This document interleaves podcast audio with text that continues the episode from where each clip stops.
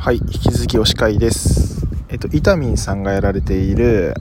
世界をちょっとカラフルにするラジオっていう番組があるんですけれども、そのゲスト会で、上水さんと室越さんが来てる回があるんですよ。で、これ結構シリーズ化されてて長いんですけど、もう話がもうむちゃくちゃ面白いんですよね。あの、テーマも、まあ、テーマもあんのかないのか分かんないですけど、まあ、とにかく派生しまくっててよく分かんないけど、なんか、この定談がですねむちゃくちゃ面白そうなんですよ。参加してる方たちが。まあ実際面白いんですけど話自体も。内容についてはまあもうとにかく聞いてくださいって感じなんですけどただもう室越さんがなんかすごい楽しそうなんですよね。なんか僕話してる時にあんなにこう楽しそうなことがにし